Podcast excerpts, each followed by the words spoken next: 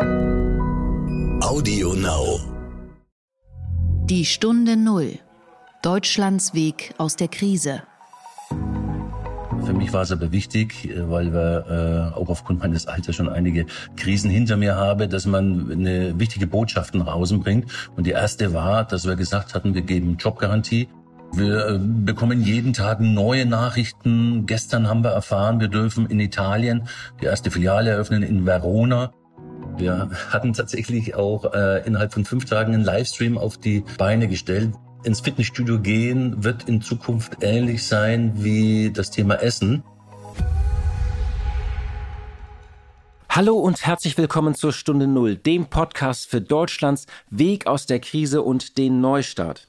Das ist ein gemeinsamer Podcast der Marken Kapital, Stern und NTV und mein Name ist Horst von Butler. Ich bin Chefredakteur von Kapital. Ich sage danke, dass Sie wieder zuhören und ich hoffe, dass Sie alle ein schönes verlängertes Himmelfahrtswochenende hatten. Der Gedanke zum Tag. Die Lufthansa, vor einigen Monaten noch der Stolz des Landes und eine der starken Fluggesellschaften des Kontinents, muss vom Staat gerettet werden. Es geht um 9 Milliarden Euro Steuergelder. Dafür gibt es 20 Prozent als sogenannte stille Einlage sowie eine Wandelanleihe. Wandelanleihe heißt das deshalb, weil man sich später noch umwandeln kann. Gibt es zum Beispiel den Versuch einer feindlichen Übernahme, kann der Staat auf knapp über 25 Prozent aufstocken und hat eine Sperrminorität. Damit schließt sich ein Kreis nach 23 Jahren. Er schließt sich auf bittere Weise. 1997 hatte sich der Staat von seinen letzten Anteilen getrennt. Nun geht er wieder rein, allerdings nicht mit wehenden Fahnen, sondern in großer Not. Es gibt ja in dieser Frage zwei Sorten von extremen Meinungen. Auf der einen Seite steht, glaube ich, Fridays for Future, die sagen, das ist nicht okay, so etwas wie die Lufthansa sollte es doch am besten gar nicht mehr geben. Warum also mit 9 Milliarden Euro jetzt dieses Unternehmen retten und es nicht lieber in Klimaschutz stecken? Das finde ich ist ziemlicher Quatsch, auch wenn man für Klimaschutz ist. Und dann gibt es noch die Frequent Traveler, Hons und Senatoren, die sich seit Wochen um ihren Status sorgen. Es waren sicherlich nicht jetzt die größten und wichtigsten Sorgen inmitten der vielen großen und wichtigen Sorgen in diesem Shutdown, aber an diese Gruppe gibt es schon mal eine gute Nachricht, dass jetzt auch sie gerettet wurde. Und ihr Status, auch das wurde vor Himmelfahrt bekannt, wird sogar um ein Jahr verlängert. Sie können also ihre Privilegien weiter genießen auch wenn sie die derzeit gar nicht genießen können, aber sie können sich zumindest vorstellen, dass sie sie genießen und dass sie sie noch haben. Zurück zur Lufthansa. Nach dem Shutdown flog die Lufthansa mit der Flotte, die auf dem Stand von 1955 war. Richtig, 1955. Es waren nur noch einige Dutzend Maschinen in der Luft. Um 99 Prozent sind die Passagierzahlen in der Corona-Krise eingebrochen. Das Ganze mal in absoluten Zahlen. Im vergangenen Jahr stiegen noch jeden Tag 350.000 Fluggäste in eine der Maschinen der Lufthansa, Swiss, Austrian oder Eurowings. Zuletzt waren es nur noch etwa 3000. Und das Ganze betrifft natürlich auch die Mitarbeiter. 80.000 von insgesamt 138.000 sind in der Kurzarbeit. Ein Einstieg des Staates gehört ja nicht zur reinen Lehre, aber in dieser Krise ist er wohl notwendig. Er ist auch richtig. Es wäre falsch, die Lufthansa einfach insolvent gehen zu lassen, zumal in vielen anderen Fluggesellschaften in anderen Ländern sich die Staaten längst beteiligt haben oder seit einigen Jahren direkt oder indirekt über Staatsfonds mitmischen. Vor allem aber war die Lufthansa wirklich ein gesundes Unternehmen, das nicht irgendwie in der Defensive oder schon halb am Boden war, sondern sie flog an der Spitze und mischte bei der Neuordnung des europäischen Luftfahrtmarktes aus einer starken Position mit. Es gibt nur eine Frage, die mich beschäftigt. Warum hat das so lange gedauert? Warum hat man sich nicht längst geeinigt? Es gibt doch kaum ein Unternehmen, bei dem so früh so klar war, dass es auf eine Insolvenz hinausläuft. Wenn man eine Million Euro pro Stunde verbrennt, richtig, eine Million Euro pro Stunde, wie es schon vor zwei Monaten hieß, kann man sich das Ganze doch ausrechnen. Es ist ja auch nicht so wie bei einer großen, maroden Kaufhauskette, wo man sich noch überlegt, ob der Starter jetzt wirklich reingehen soll oder wie schlimm oder gut die Lage jetzt wirklich ist. Sicherlich, es gab ein Problem, dass der CEO Carsten Spohr vielleicht einige Wochen etwas zu breitbeinig und selbstbewusst herumgelaufen ist. Aber es geht hier ja nicht um Eitelkeiten, sondern um die Rettung einer kritischen Infrastruktur und eines wichtigen Unternehmens. Eines ist allerdings auch klar, wir werden die Lufthansa vorerst nicht wiedererkennen. Denn sie wird nicht mehr so strahlen und es wird lange dauern, bis sie sich wieder erholt. Und ob und wie sie wieder ganz vorne mitmischt bei der Konsolidierung des Marktes, das steht völlig in den Sternen. Die Stunde Null. Das Gespräch.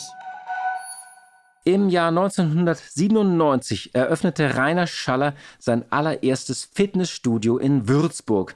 Für die damalige Zeit hatte er eine neue Vision. Wenn Leute ihn fragten, bis wie viel Uhr sie trainieren können, antwortete er 24 Stunden am Tag, 365 Tage im Jahr.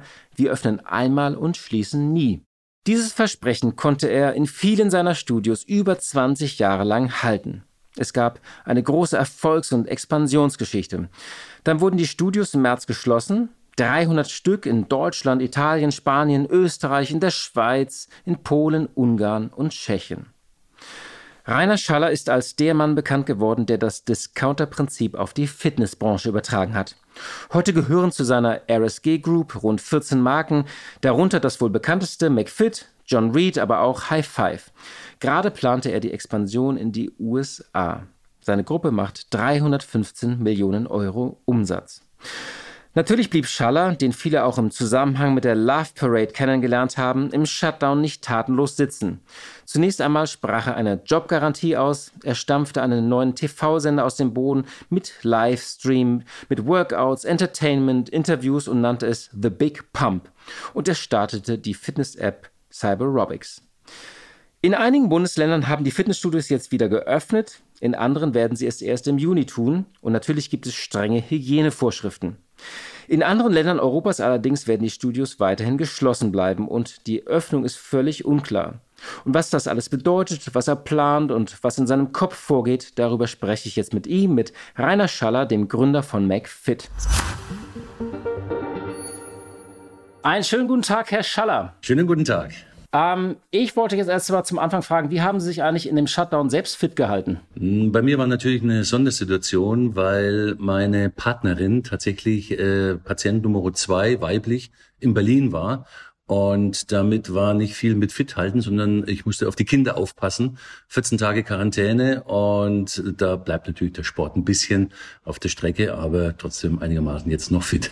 Ach, Sie waren richtig in Quarantäne und wie war das für Sie persönlich dann? Es war eine ganz äh, schwierige Situation, weil wir tatsächlich die ersten waren in Deutschland, die davon betroffen waren.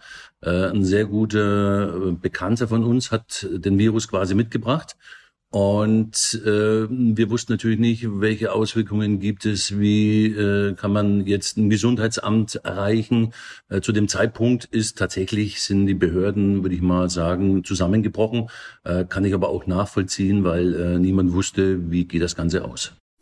Jetzt mal zu Ihren Fitnessstudios. Ähm in vielen Bundesländern gehörten Sie ja lange Zeit zu den letzten Orten, die noch vom äh, Shutdown richtig betroffen sind. Äh, in NRW haben sie jetzt wieder offen, auch in Hessen, äh, Schleswig-Holstein und Rheinland-Pfalz wird folgen oder folgt jetzt, glaube ich, diese Woche. Baden, Württemberg und Bayern wollen im Juni folgen. Das, jedes Bundesland macht das so ein bisschen anders. Haben Sie dafür sozusagen, wie das jetzt geöffnet wurde, Verständnis oder ähm, finden Sie das richtig ähm, oder wie ist da Ihre Sicht gerade drauf? Also für uns ist es natürlich keine einfache Situation. Ich habe es so schön mit dem Flickenteppich äh, beschrieben. Für mich ist es nicht ganz ersichtlich, warum der Virus äh, unterschiedlich behandelt wird in verschiedenen Bundesländern, aber auch in anderen Ländern. Wir sind mittlerweile in 14 Ländern in der Welt unterwegs und beispielsweise in Ungarn gibt es überhaupt keine Auflage. Trotzdem kommen die Menschen mit Maske, weil sie sich einfach unsicher sind und Angst haben. Ähm, aber dann gibt es wieder Veränderungen, beispielsweise in Nordrhein-Westfalen. Das war das erste Bundesland, das eröffnet hatte mit drei Meter Abstand. Im Saarland sind wir bei 1,50 Meter 50 und das ist natürlich schwierig umzusetzen, weil man die einzelnen Studios mit anderen Auflagen versehen muss und natürlich auch schwer zu verstehen, denn aus meiner Sicht macht der Virus äh, keine vor Grenzen nicht halt. Das heißt eigentlich, wie haben Sie sich jetzt vorbereitet eigentlich die vergangenen Wochen? Also so ein normales Fitnessstudio hat ja einen bestimmten Abstand, äh, da geht es um Schweiß, man fässt Geräte an. Wie haben Sie Ihre, wie haben Sie Ihre Studios umgerüstet, um diese ganzen Hygiene- und Abstandsregeln einzuhalten? Tatsächlich alle unterschiedlich, nämlich äh, das ist der Flickenteppich, äh, von dem ich spreche, dass wir sehen müssen, welche Auflagen die Behörden uns geben und die müssen wir dann umsetzen, teilweise innerhalb von 24 Stunden. Aber wir haben natürlich den Vorteil, dass wir äh, beispielsweise in Tschechien, das war das erste Land in Europa, äh, wo wir die Filialen wieder öffnen durften und konnten da viele Erfahrungen mitnehmen und konnten die dann umsetzen, auch in den anderen Studios, in den anderen Ländern, wo wir sind. Also wir hatten da einen gewissen Erfahrungswert. Was waren denn zum Beispiel so Erfahrungen äh, aus Tschechien, die Sie sammeln konnten? Können Sie da so ein paar Beispiele mal nennen? Also die erste Überraschung für uns war eigentlich, dass nach einer langen Pause, wenn man die Studios wieder aufmachen äh, darf, hätten wir eigentlich gedacht, dass die jüngeren Menschen weniger Angst haben vor dem Virus und dann äh, in großen Mengen so wie früher kommen, um äh, dem Training nachzugehen. Aber genau das Gegenteil war der Fall. Äh, circa 50 Prozent unserer Mitglieder kommen erst zum Training und ich äh, rückschließe persönlich, dass das natürlich auch mit der Angst zu tun hat. Gab es denn irgendwelche ähm, auch, auch, irgendwelche Fälle oder wurde Ihnen irgendwas gemeldet, vielleicht auch aus den Bundesländern, jetzt so nach zwei Wochen Erfahrung, wo Sie gesagt haben, es gab da wieder Fälle von einzelnen Studios, wo es Ausbrüche gab, die Sie dann wieder schließen mussten? Gott sei Dank nicht. Äh, natürlich wissen wir nicht, was in der Zukunft kommt, aber das haben wir bisher noch nicht gehabt. Weder bei Personal noch bei Mitgliedern und da atmet man dann natürlich ein bisschen durch. Ja, lassen Sie uns noch mal ganz kurz ein bisschen zurückschauen. Also es gab diese Zwangspause. Sie haben dann ja sehr früh, ähm, als alles dicht war, an Ihre Mitarbeiter eine Jobgarantie ausgesprochen. Können Sie vielleicht noch mal ein bisschen beschreiben, was Sie an Ihre Mitarbeiter damals kommuniziert haben, weil das tatsächlich für unsere Hörerinnen und Hörer nochmal zu, äh, wichtig zu wissen, Sie waren ja ein jemand, der ein ganz neues Prinzip zu den Fitnessstudios oder in die Branche getragen hat damals mit dieser 24-Stunden-Öffnung. Plötzlich kommt dieser Shutdown und Sie müssen das erste Mal seit vielen, vielen Jahren schließen. Wie haben Sie es damals kommuniziert äh, an Ihre Mitarbeiter und auch an die Kunden? Ja, die ersten Filialen, die wir zumachen mussten, waren im Norden von Italien. Da kamen dann die ersten Horrornachrichten, auch die Bilder, die man ja kennt. Ähm, und da konnten wir uns dann kaum drauf einstellen, so schnell ging das. Und äh, innerhalb von einer Woche, zwei Wochen hatten wir dann eigentlich alle Filialen in Europa zu. Es war ein ganz neuer Zustand. Für mich war es aber wichtig, äh, weil wir äh, auch aufgrund meines Alters schon einige Krisen hinter mir habe, dass man eine wichtige Botschaft nach außen bringt. Und die erste war, dass wir gesagt hatten, wir geben Jobgarantie. Niemand wird aufgrund der Krise seinen Job verlieren. Ähm, und das steht auch bis heute so. Wir sind froh, dass wir das auch durchsetzen konnten. Und wir haben dann relativ schnell auch eine Soforthilfe gegründet, wo ich auch äh, persönlich Geld äh, eingebracht habe, um Mitarbeitern, die tatsächlich die Krise nicht überleben würden, beispielsweise aufgrund von Kurzarbeit. In jedem Ländern gibt es ja unterschiedliche ähm, Vorgaben, damit die Menschen, die in Not kommen, bei uns auch schnell und unbürokratisch geholfen wird. Und äh, wir haben das jetzt den zweiten Monat auch schon, die Soforthilfe, und alle konnten bisher äh, tatsächlich geholfen werden, dass niemand in die private Insolvenz rutscht. Hm, hm. Wie haben sich die Kunden verhalten? Also gab es da gab's Verständnis dafür oder viele Kündigungen von Mitgliedschaften? Von bis. Natürlich gibt's immer ein paar, die sagen, Mensch, äh, warum darf ich das nicht nutzen? Aber die große Mehrheit, das muss man tatsächlich sagen, hält äh, zu uns. Das ist aber kein Phänomen, das jetzt für unsere Firma alleine gilt, sondern in der ganzen Branche gibt es sehr treue Mitglieder, die nicht kündigen. Denn am Ende macht man ja Fitness nicht nur ein paar Wochen, sondern es ist ja etwas, was man länger macht, über Monate, Jahre, manchmal auch Jahrzehnte. Und äh, in der Situation hatten alle unsere Kunden absolutes Verständnis haben auch zu uns gehalten. Ähm, ich glaube aber auch, dass das in anderen Branchen ähnlich ist. Beispielsweise Sky. Ich habe ein Abo und ich wäre nie auf die Idee gekommen, das zu kündigen. Ähm, besseres Beispiel ist auch noch die Kita, die bei uns, die uns angeschrieben hat und hat gesagt, bitte zahlt eure Beiträge weiter, damit wir nachher auch noch da sind. Auch da habe ich sofort natürlich gesagt, mache ich. Und ich glaube, dass man in der breiten Bevölkerung ein großes Verständnis dafür hat, äh, dass die Krise nicht äh, hausgemacht ist von den Konzernen, von den Unternehmen, sondern tatsächlich, dass das eine weltweite, weltweite Wirtschaftskrise ist. Ich glaube aber auch, wenn sie sehr lange anhalten würde, dann würde natürlich die Situation kippen. Ich habe die Nachricht bekommen aus Holland und UK, dass vor September die Fitnessstudios nicht eröffnen dürfen. Und das ist natürlich der wirtschaftliche Tod. Hm.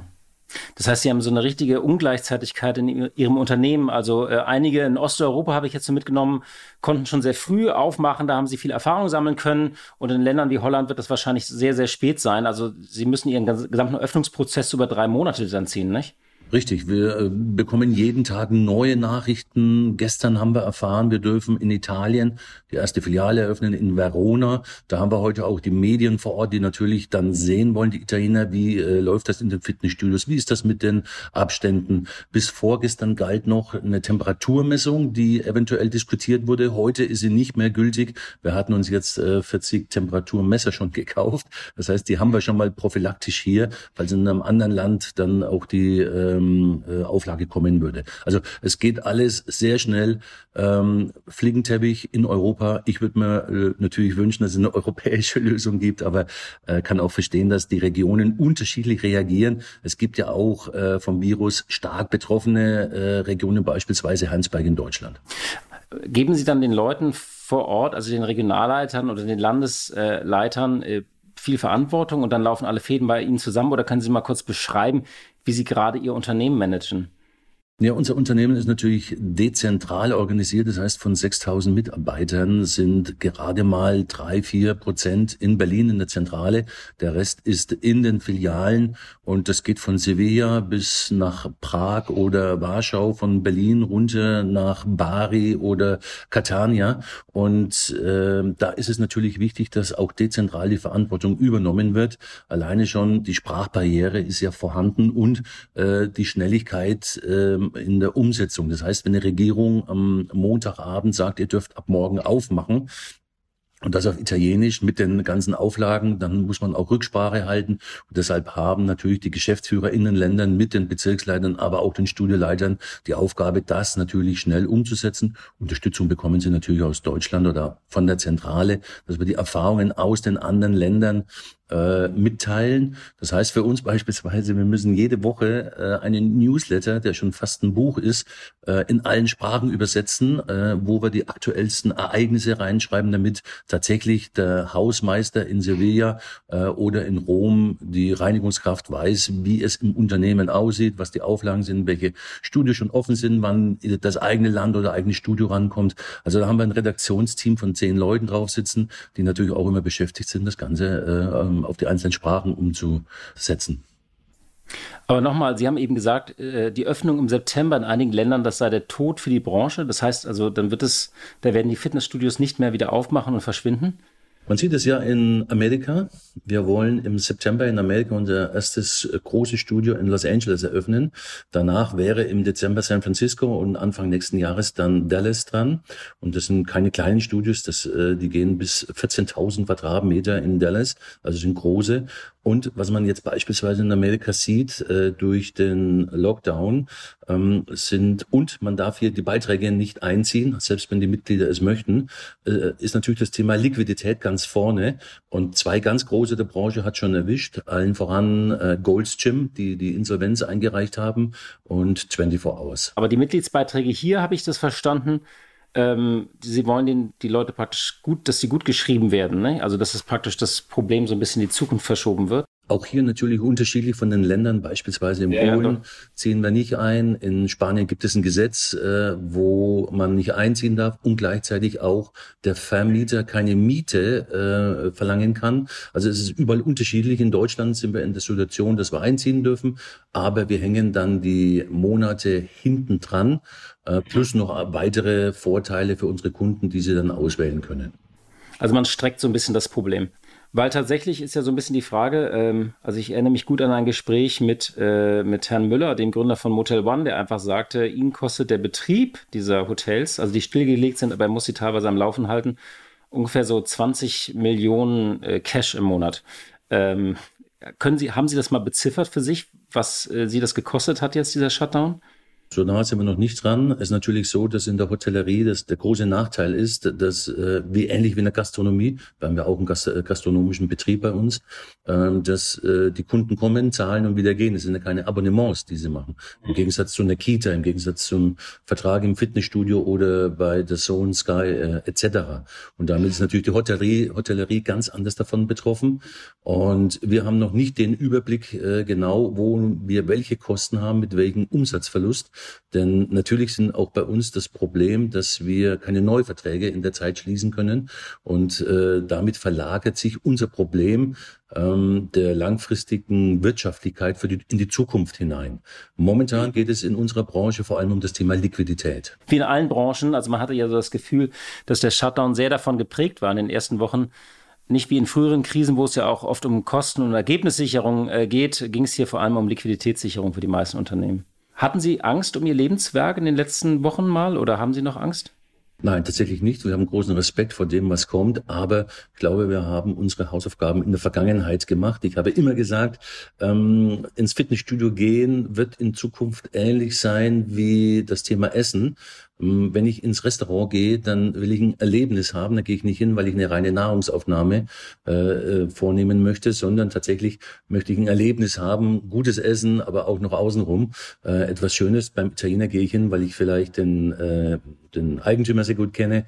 So und so hat unsere Branche auch die Aufgabe zu sehen, dass Fitness nicht nur im Fitnessstudio stattfinden wird. Und ich glaube, da war die Krise auch für uns alle in der Branche, aber auch für die Mitglieder selbst zu sehen sehen, man kann ja auch woanders trainieren. Ähm, und äh, wenn es zu Hause ist mit einem Kasten Wasser. Wir hatten tatsächlich auch äh, innerhalb von fünf Tagen einen Livestream auf die Beine gestellt, wo wir zehn Stunden am Tag live gesendet hatten mit Moderation, ähm, mit Workouts, die man zeigt. Aber nicht nur das, sondern auch in Kombination, dass die äh, Mitglieder dann oder die Zuschauer Fragen stellen können. Wir hatten berühmte Menschen da, wie den Alec Völge von Bosshaus mit Interviews. Wir haben den Key2 Talk mit Nahrungsergänzungsmittel Fragen beantwortet. Also innerhalb von fünf Tagen tatsächlich einen zehn Stunden Live-Stream auf die Beine gestellt mit teilweise eine Million Zuschauern am Tag. Und so haben wir gelernt und auch vielleicht von der Vergangenheit auch schon, dass Fitness nicht nur im Studio stattfindet, sondern auch zu Hause. Mit unserem neuen Konzept Cyber Aerobics hatten wir innerhalb von sechs Wochen eine Million neue Mitglieder bekommen. Ganz klar, die haben nichts bezahlt, weil wir in der Zeit natürlich auch kostenfrei gestellt haben. Aber man sieht, dass man in manchen Zeiten sogar digital mehr Mitglieder generiert als äh, in, im Offline. Das ist eigentlich ganz interessant. Also äh, das hatte ich auch äh, gelesen in der Vorbereitung auf unser Gespräch, dass Sie ähm, schnell reagiert haben. Also mit diesem TV-Angebot ähm, äh, The Big Pump und dann mit einer eigenen App. Das sind ja praktisch dann Angebote, die gemacht wurden. Das wurde genutzt. Eine Million, das ist ja auch, äh, ich glaube, mehr als mancher äh, Kulturspartensender äh, hat, der schon seit Jahren auf Sendung ist. Glauben Sie, dass das Angebote sind, die auch über den Shutdown hinaus andauern werden? Also, dass man sagt, äh, das war jetzt nicht nur für die Krise, sondern das werden Sie dauerhaft anbieten? Also Stichwort Digitalisierung Ihrer Branche? Absolut. Wir arbeiten schon seit fünf bis zehn Jahren an dem Thema Digitalisierung. Ähm, ich habe mit den ganzen großen Telekommunikationsunternehmen auch äh, immer Kontakt und fange mit einer digitalen Enttäuschung an, dass in unserer Branche am Ende der Nahrungskette, sage ich mal so schön, äh, etwas sehr analog ist, nämlich das Training. Das heißt, ich werde nur meine Leistung verbessern können, unabhängig von meinem Ziel, wenn ich gegen Widerstand trainiere. Aber der Weg dahin, ähm, der ist digital geprägt und da setzen wir schon sehr stark darauf und ich kann mir äh, richtig vorstellen, dass wir in der Zukunft nur noch über das Thema ähm, digital unsere Training, Training steuern. Wir haben jetzt einen kleinen Invest gemacht in ein äh, Start-up, das tatsächlich in der Lage ist, Bewegungen im dreidimensionalen Raum zu tracken. Das heißt, die Range of Motion, die Range of Speed, die Wiederholungsanzahl, welche Art der Übung mache ich? Mache ich Konzentration Konzentrationscurls oder mache ich gerade den Beinbeuger. So, und da sind wir die ersten weltweit, die das dann tatsächlich tracken können. Und das wird natürlich auch Dinge sein, die für die äh, Medizin gut sind, für die Forschung und Entwicklung. Und äh, deswegen ist für uns das Thema digital nichts Neues eigentlich nur in der Krise eine Bestätigung, dass es der richtige Weg ist. Sie haben vorhin die USA erwähnt. Sie waren ja jemand, der immer stark expandiert hat, der nach vorne geschaut hat. Ähm, was geht da gerade in Ihrem Kopf vor? Sind diese ganzen äh, Expansionswünsche und Visionen im Moment auch auf Eis gelegt oder ähm, verfolgen Sie die weiterhin? Wir verfolgen natürlich weiterhin die Expansion, denn ich glaube, dass das, was jetzt ist, eine vorübergehende Krise ist. Es werden einige Veränderungen sein. Das müssen wir natürlich länderspezifisch ansehen. Beispielsweise die USA ist sehr stark betroffen äh, von dem Thema Corona. Das sind ja fürchterliche Bilder, die man aus New York sieht. Beispielsweise dürfen wir in San Francisco unsere Baustelle nicht mehr weiterbauen. Äh, ist momentan ist der komplette Lockdown, also es darf auch nicht gebaut werden. In Los Angeles geht es langsam wieder los, aber ähm, wer das amerikanische Gesundheitssystem kennt, weiß natürlich, dass die Angst hier nochmal viel größer ist, denn wer kein Geld hat, kann nicht ins äh, Krankenhaus gehen. Und das gilt natürlich dann für uns festzustellen mit den Konzepten, wie, mit denen wir in Amerika starten möchten, ob die Zielgruppe nicht sogar verschwindet. Denn eine ähm, Spezialisierung, die wir haben bei John Reed, ist die Mittelklasse. Und äh, was ich gerade erlebe, ist, dass viele Amerikaner Angst haben, zu den sogenannten White Trash zu gehören, also quasi äh, ihre Miete nicht mehr zahlen zu können. Und dann haben die Leute natürlich keine Lust, 80 Dollar im Monat fürs Fitnessstudio auszugeben. Und es ist ja auch völlig unklar, wie zum Beispiel die berühmte Klageindustrie in den USA bei etwaigen Verstößen oder so, dass man, ähm, also das weiß man ja auch gar nicht, wie die noch reagieren wird, nicht? Also wenn da alles öffnet, ob es dann irgendwelche Corona-Klagen zum Beispiel geben wird. Ja, das kann man natürlich nicht sehen. Ich weiß nur beispielsweise, dass ein äh, Rechtsanwalt äh, 970 Dollar die Stunde nimmt und dann versucht man schon relativ schnell zu sprechen. Sie haben auch ein Leuchtturmprojekt, The Mirai, 55.000 Quadratmeter, das größte Fitnesszentrum der Welt. Das bleibt? Das bleibt. Äh, Mirai ist ja japanisch und heißt die Zukunft. Und das Projekt äh, findet in Oberhausen statt. Was wir derzeit haben, ist die Situation, dass wir niemanden erreichen, also keinen von unseren Partnern von den großen Konzernen, um an dem Konzept weiterzuarbeiten. Das heißt, hier haben wir einen Stopp drinnen von zwei, drei, vier Monaten, je nachdem, wann die Partner wieder aus dem Homeoffice heraus äh, für uns einigermaßen ansprechbar und arbeitsfähig sind. Ähm, was wir aber vorziehen werden und wollen, ist das digitale Mirai. Ich habe es äh, vorhin schon kurz erläutert, dass wir äh, eine Beteiligung in einem Startup gemacht haben, die in der Lage sind, Bewegungen im dreidimensionalen Raum zu tracken. Und wir können uns vorstellen, dass wir vielleicht auch in dem Thema Corona-Fitness eine Studie machen würden. Äh, sind auch hier in Gesprächen, aber äh, im Moment ist es tatsächlich schwierig, äh, vernünftig Gespräche zu führen. Äh, und persönlich ist es gar nicht möglich. Das heißt, wir müssen also über Teams machen. Und wir hoffen, dass wir in den nächsten vier, sechs Wochen dann weiterarbeiten können an dem großen Projekt. Aber im Moment haben unsere Partner andere Sorgen und andere, einen anderen Blickwinkel, was natürlich mehr als verständlich ist. Und das kann man auch momentan schieben. Zum Schluss vielleicht noch mal eine Frage. Sie haben Anfang April einen schönen Satz gesagt, so düster es gerade aussieht, Sie sind davon überzeugt, dass auf Regen wieder Sonne kommt und jeder Krise auch eine Chance liegt. Welches Wetter ist denn jetzt gerade in Ihrem Kopf oder in Ihrem Gemüt? Stark bewölkt. Äh, die ersten Sonnenstrahlen gehen äh, durch und man kann sie spüren. Und jetzt brauchen wir noch ein bisschen Wind, der die Wolken wegbläst. Und wir hoffen, dass wir in irgend in absehbarer Zeit mal wieder Sonnenschein haben ohne Wolken. Herr Schaller, das ist auch ein optimistisches Schlusswort. Dann danke ich Ihnen sehr für Ihre Zeit und für das Gespräch. Vielen Dank. Vielen Dank. Die gute Idee. Ja, heute präsentieren wir Ihnen wieder eine gute Idee, also Ideen von Menschen, die in dieser Krise nicht stillsitzen, sondern irgendetwas machen, auf irgendeinen guten Einfall gekommen sind. Als Fabian Henz und seine Freundin Mitte April aufgrund der Corona-Situation in Mexiko festsaßen und sich dort völlig abgeschnitten von der Welt vorkamen, hatten sie eine Idee. Weil sie ihre eigenen Unternehmungen wegen Corona auf Sparflamme laufen lassen mussten, wollten sie die geschenkte Zeit nutzen und in etwas Sinnvolles investieren. Sie wussten, dass es vielen tausenden Menschen wie ihnen ergeht und überlegten, wie sie dabei helfen können, diese miteinander zu verbinden, damit sich alle ein Stückchen weniger einsam fühlen müssen. Also haben sie die kostenlose gemeinnützige Plattform ahoili.com gegründet, die es ihren Nutzern einfach und schnell ermöglicht, sich per Telefon oder Videoanruf mit Gleichgesinnten zu vernetzen. Also eine kleine Plattform für einsame und gestrandete Menschen. Henze erzählt, dass die ersten Nutzer des Portals die Idee sogar so gut fanden, dass sie sofort daran mitarbeiten wollten. Gemeinsam mit seinem neuen Team will der Gründer nun dabei mithelfen, Menschen in diesen schwierigen Zeiten wieder ein besseres Sozialgefühl zu geben. Welches Prinzip genau hinter ahoili.com steckt, erklärt er so. Das Besondere daran ist, dass die Leute auf äh, Interessengebieten miteinander gematcht werden das ist einfach ein Aufhänger dazu, dass man sich eben findet. Ja, also ansonsten hat man ja das, das Problem, man kann natürlich skypen, aber man hat jeden Tag ähm, die gleichen äh, fünf Freunde, mit denen man gerne telefoniert. Das wird dann auch irgendwann langweilig.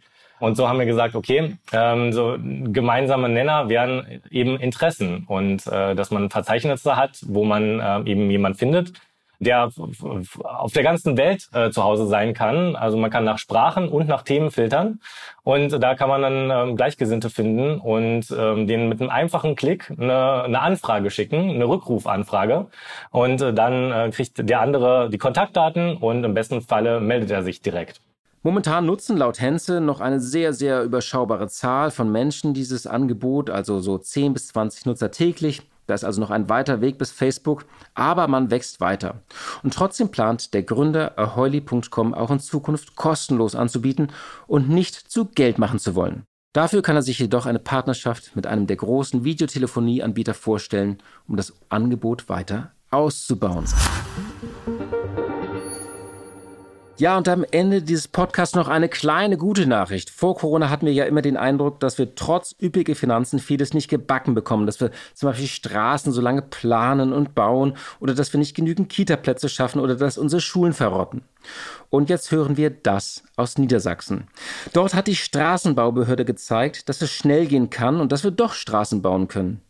Die Behörde hat das verlängerte Wochenende um Christi Himmelfahrt genutzt, um auf der vielbefahrenen Autobahn 2 innerhalb von 87 Stunden die Asphaltdecke auszutauschen. Das Ganze war einfach sehr ordentlich geplant und mit sehr viel Personal und Material wurde es durchgezogen.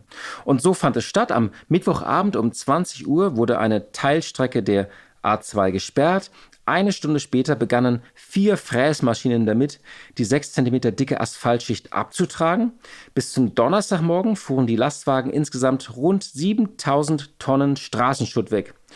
Und bevor diese Arbeiten beendet waren, begannen die Bauarbeiter am anderen Ende mit den neuen Schichten.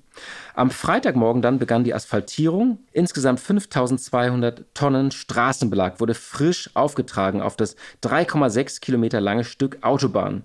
Für diese große Menge wurden alleine drei Asphaltwerke benötigt.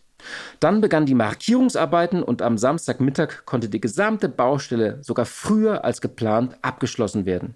Und am Sonntagmittag um 11 Uhr wurde das Autobahnstück wieder freigegeben. Das ist doch mal eine richtig beeindruckende Nachricht. Ich habe mich ja sowieso gefragt, warum wir den Shutdown nicht besser genutzt haben, um endlich mal diese ganzen Straßen zu flicken, über die wir uns seit Jahren beschweren. Aber das, was wir aus Niedersachsen hören, ist doch immerhin mal ein Anfang. Also ein großer Lob nach Niedersachsen für die Helden der A2.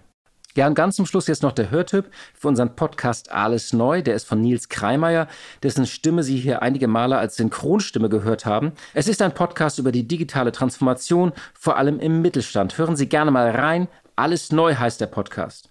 Ich danke, dass Sie uns wieder zugehört haben und wie immer gilt, wenn Ihnen dieser Podcast gefällt, sagen Sie es gerne weiter oder teilen Sie uns oder empfehlen Sie uns einfach.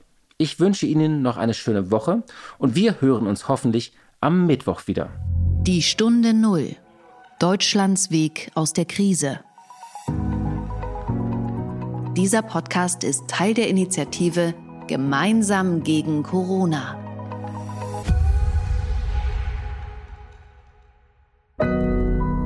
Audio Now.